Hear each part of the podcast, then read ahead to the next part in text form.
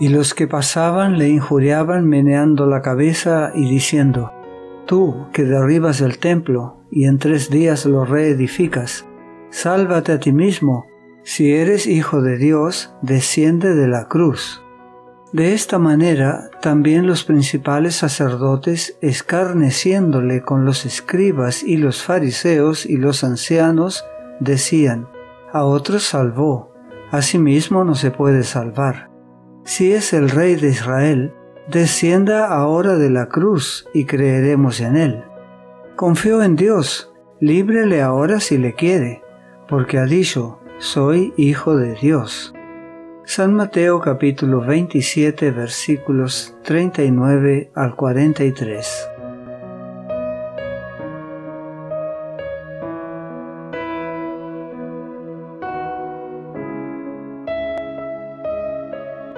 En los sufrimientos de Jesús en la cruz se cumplía la profecía.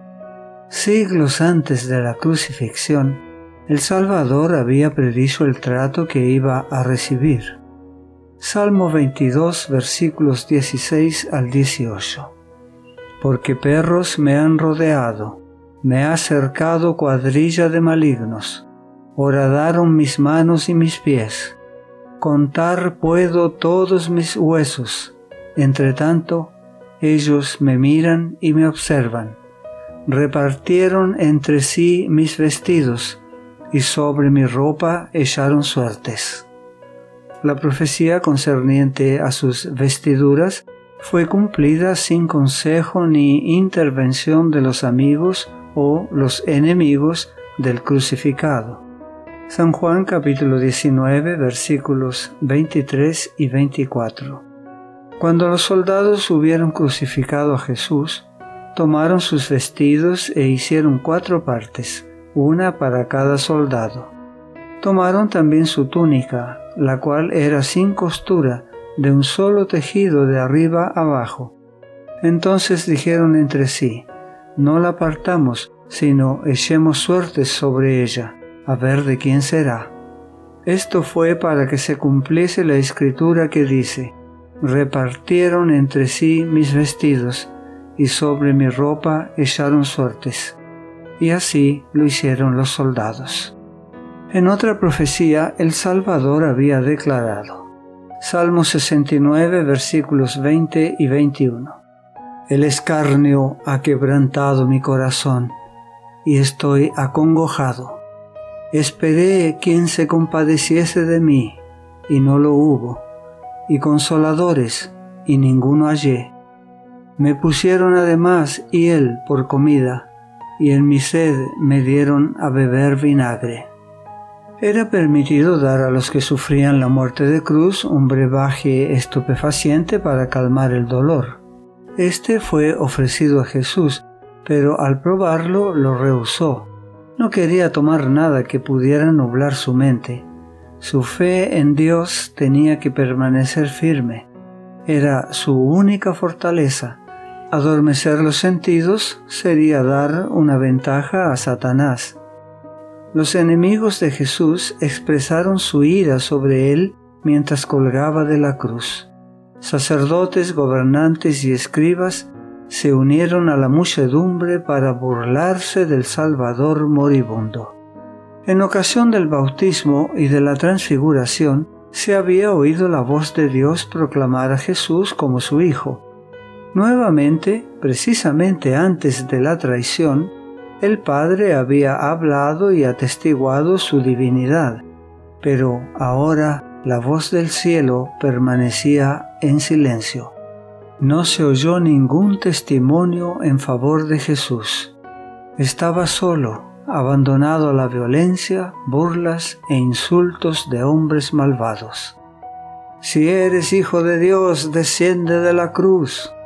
A otro salvó, sálvese a sí mismo, si este es el Cristo, el escogido de Dios. Los soldados también le escarnecían, acercándose y presentándole vinagre y diciendo, si tú eres el rey de los judíos, sálvate a ti mismo. San Lucas capítulo 23 versículos 35 al 37. En el desierto de la tentación, Satanás había declarado, Si eres hijo de Dios, di que estas piedras se conviertan en pan. Si eres hijo de Dios, échate abajo desde el pináculo del templo. San Mateo capítulo 4 versículos 3 y 6. Y ahora el diablo con sus ángeles en forma humana estaba presente al lado de la cruz. El archienemigo y sus huestes cooperaban con los sacerdotes y gobernantes. Los maestros del pueblo habían incitado a la turba ignorante a pronunciar juicio contra uno a quien muchos nunca habían visto hasta que se les instó a que diesen testimonio contra él. La ira satánica unió a los sacerdotes, gobernantes, fariseos y al populacho.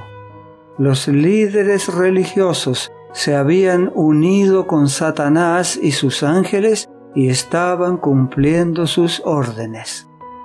Jesús, sufriendo y moribundo, oía cada palabra mientras los sacerdotes declaraban, a otros salvó, a sí mismo no se puede salvar. Si es el Rey de Israel, descienda ahora de la cruz y creeremos en él.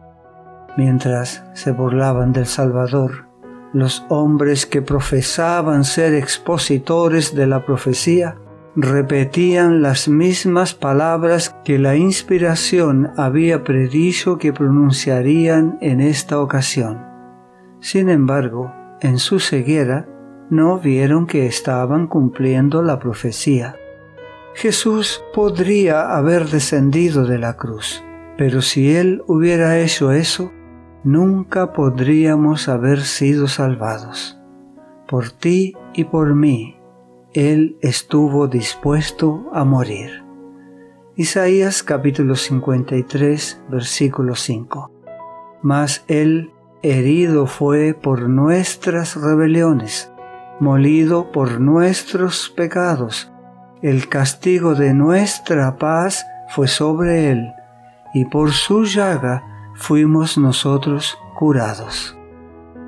La gracia de Dios sea contigo.